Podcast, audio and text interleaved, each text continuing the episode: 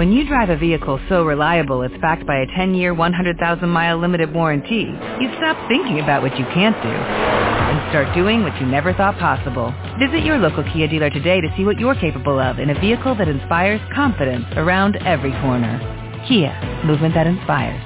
Call 800-3334-KIA for details. Always drive safely. Limited inventory available. Warranties include 10-year 100,000-mile powertrain and 5-year 60,000-mile basic. Warranties are limited. See retailer for details. Hola, buenos días desde La Habana. Soy Joanny Sánchez y estoy aquí en este jueves, mi día preferido de la semana y también la última jornada del mes, abriendo una a una las persianas de esta ventana 14 para asomarme junto a ustedes a los temas y las noticias más importantes de este 31 de octubre de 2019 aquí en Cuba. Hoy, hoy comenzaré con una buena noticia, o al menos una buena noticia a medias. El monopolio estatal de telecomunicaciones de Texas parece, parece que ha cedido a la campaña de bajen los precios de Internet y anuncia nuevas tarifas de navegación desde los móviles, pero sin cronograma.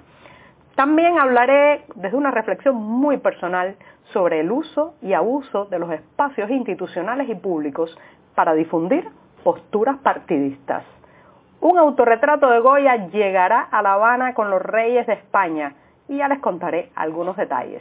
Y por último, si usted está en la capital cubana, no deje pasar por la calle Galeano, que desde anoche está iluminada con luces italianas. Y bien, dicho esto, voy a pasar a revolver para tomarme el cafecito informativo. Ese que de lunes a viernes, en la mañana, comparto junto a ustedes recién colado, breve, un poco o muy amargo, como saben que me gusta a mí, pero siempre, siempre necesario. Después de este sorbito, el primero del día, que me da muchísimas energías para seguir, les recuerdo que pueden ampliar muchos de estos temas y de estas noticias en las páginas del diario digital 14 y medio que hacemos desde dentro de Cuba. Advertir también a nuestros lectores residentes en territorio nacional que lamentablemente tendrán que hacer uso de proxies anónimos o de servicios de VPN para saltarse la censura y poder entrar a nuestro sitio digital desde los servidores cubanos. Y dicho esto, voy a pasar al primer tema que está relacionado también con la tecnología. Les recuerdo que en esta ventana 14, en este podcast, a lo largo de los meses del verano y también en septiembre, hablé en varias ocasiones de una campaña, una demanda, un reclamo que había unido las voces de miles de usuarios del monopolio estatal de telecomunicaciones ETEXA. Como saben, esta es la única empresa de telecomunicaciones permitida en el país, es estatal, pero eh, en realidad su característica fundamental, además de ser un monopolio, es la ineficiencia de sus servicios y las altas tarifas que los cubanos pagamos en moneda convertible por llamar, enviar SMS y desde diciembre del año 2018 para navegar desde los teléfonos móviles.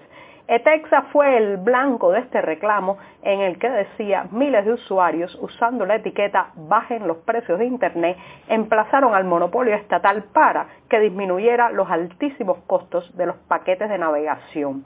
Les recuerdo que solamente a partir del 6 de diciembre del año pasado los cubanos pudimos desembarcar, si pudiera usarse el verbo para la navegación web, desembarcar en Internet a través de nuestros teléfonos celulares. Hasta ese momento, la única posibilidad de conectarnos a la eh, web que teníamos era a través de las zonas Wi-Fi que se habían abierto a lo largo de todo el país, pero que tienen muchos problemas. Eh, usted está en un lugar público, muchas veces no hay tomacorrientes o enchufes eléctricos para eh, mantener cargada la batería del dispositivo, se arriesga a los robos también, sobre todo en las horas de la noche, a la lluvia, a la intemperie, y en fin, era muy incómodo trabajar en esas eh, zonas wifi, eran más bien lugares para ir a conectarse, a saludar a un familiar, a tener una pequeña videoconferencia informal, pero muy difícil desarrollar una labor profesional desde esas zonas wifi. También, también hay locales con computadoras estatales, pero cuidado, tendría usted que usar, poner su contraseña, dejar sus datos personales en un terminal u ordenador que claro está, está bajo el control del Estado, que en Cuba en Cuba sabemos que es el control también del oficialismo y de la policía política. Entonces la llegada de Internet a los móviles fue una especie de alivio para todos aquellos que queríamos poder tener más inmediatez informativa, de comunicación, de acceso a la web, pero vino acompañada de altísimas tarifas. Les recuerdo, por ejemplo, que un paquete de navegación web desde los móviles de 4 gigabytes sin nada adicional, usted no tiene, por ejemplo, uso de mensajería instantánea incluida de manera gratuita o SMS o algunos megas adicionales eh, si compra más paquetes, bueno, pues esos 4 gigas cuestan alrededor, un poco más de 30 dólares al mes el salario promedio mensual de un profesional y un poco más, o sea, es mucho más que el salario promedio mensual de un profesional cubano. Entonces, toda esta situación, claro está, eh, fue generando una molestia que se expresó en la etiqueta Bajen los precios de Internet, que tuvo momentos de mucha expresión en las redes sociales, especialmente Twitter, en el verano, como ya les decía. Pues bien, Etexa en ese momento respondió insultando a los clientes, diciendo que esto es una campaña financiada desde fuera, que eran unos mercenarios, enemigos de la patria, todos los epítetos que pueda imaginar y un poco más. Pero lo cierto es que parece que ser que la campaña va a tener un efecto porque ayer 30 de octubre eh, la cuenta oficial de Cuacel Etexa en Twitter ha anunciado que habrá nuevos paquetes para acceder a los datos móviles y eh, estarán diseñados para la red 3G y también para la recientemente extendida 4G. Ahora bien, este anuncio que es muy positivo porque significa que evidentemente bajarán los precios, no serán nuevos paquetes más caros, eso esperemos, pero lo cierto es que no tiene un cronograma, se mantiene la falta de transparencia, el secretismo, la empresa estatal que todos financiamos con nuestro dinero no nos da una información clara y transparente. Así que bueno, habrá que esperar a ver, a ver qué significa pronto para EDEXA. Y bien, con esto me voy rápidamente a una reflexión que ya les anunciaba desde una mirada muy personal, porque comencé a pensar en esto a partir de que la cuenta de Twitter del Ministerio de Educación Superior, conocido también por sus siglas MES, el martes pasado publicó un mensaje, un tweet contra el, eh, contra el opositor José Daniel Ferrer, el líder de la Unión Patriótica de Cuba, un PACU, que como saben, porque también lo he comentado en este podcast, está arrestado desde el pasado primero de octubre. Ahora bien, la cuenta del ministerio que de alguna manera gestiona todas las universidades y los centros de alta educación o de, eh, sí, de, educación universitaria en este país, resulta que arremete contra José Daniel Ferrer y eh, lo acusa de pandillero y camorrista.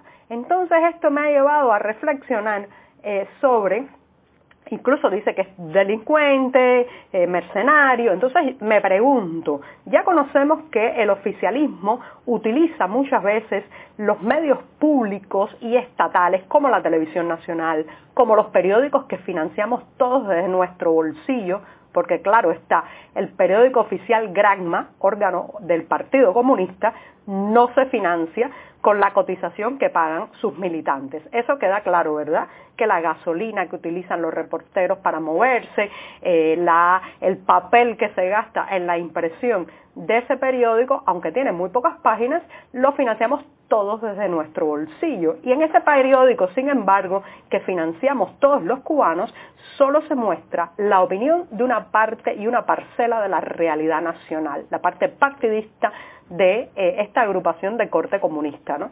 Ahora, eh, eso es discutible y criticable, pero que lo haga una institución como un ministerio de educación superior, además, ya me parece el colmo de los colmos.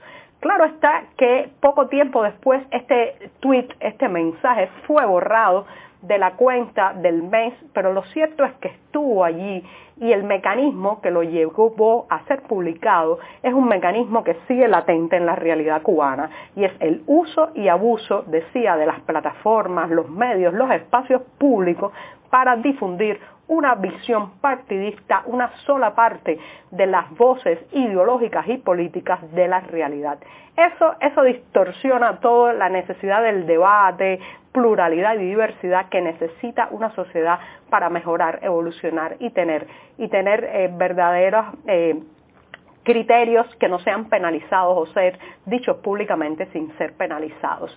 Pero además, que una institución como un Ministerio de Educación llame delincuente a una persona que desde que fue arrestado no ha sido presentado todavía ante un tribunal y juzgado, esto, esto es más preocupante todavía, porque está eh, dando por sobreentendido una condena que todavía no se ha llevado a cabo. O sea, el mes está siendo juez y parte en este caso.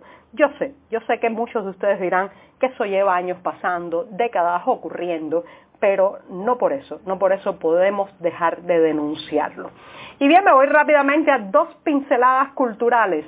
Eh, un autorretrato de Goya de 1815 viajará en noviembre junto a los reyes de España a esta isla. Llegará para ser mostrado en la Sala Universal del Museo Nacional de Bellas Artes. Así que eh, si usted está en la capital cubana entre el 13 de noviembre y el 13 de diciembre, no se pierda este gustazo para los ojos y los sentidos. Un autorretrato del pintor Francisco Goya que llega directamente desde el Museo del Prado Español al Museo Nacional de Bellas Artes en La Habana.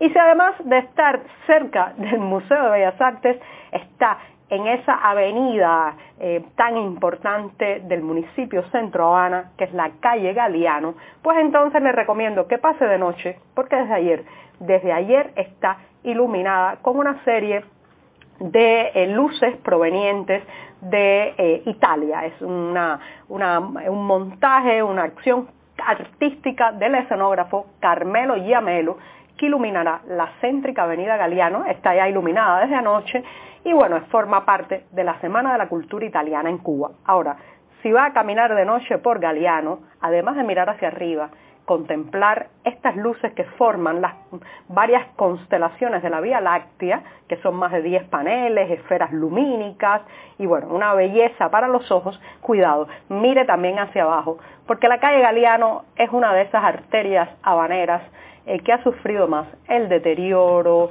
los años de desidia y también la falta de mantenimiento. Así que sí, disfrute las constelaciones que brillan arriba, pero cuidado, cuidado con los huecos que hay abajo. Y con esto, con esto me despido. Hasta mañana. Muchas gracias. Dale más potencia a tu primavera con The Home Depot. Obtén una potencia similar a la de la gasolina para poder recortar y soplar con el sistema OnePlus de 18 voltios de Ryobi desde solo 89 dólares. Potencia para podar un tercio de un acre con una carga. Potencia para recortar el césped que dura hasta dos horas. Y fuerza de soplado de 110 millas por hora. Todo con una batería intercambiable. Llévate el sistema inalámbrico OnePlus de 18 voltios de Ryobi. Solo en The Home Depot. Haces más. Logras más.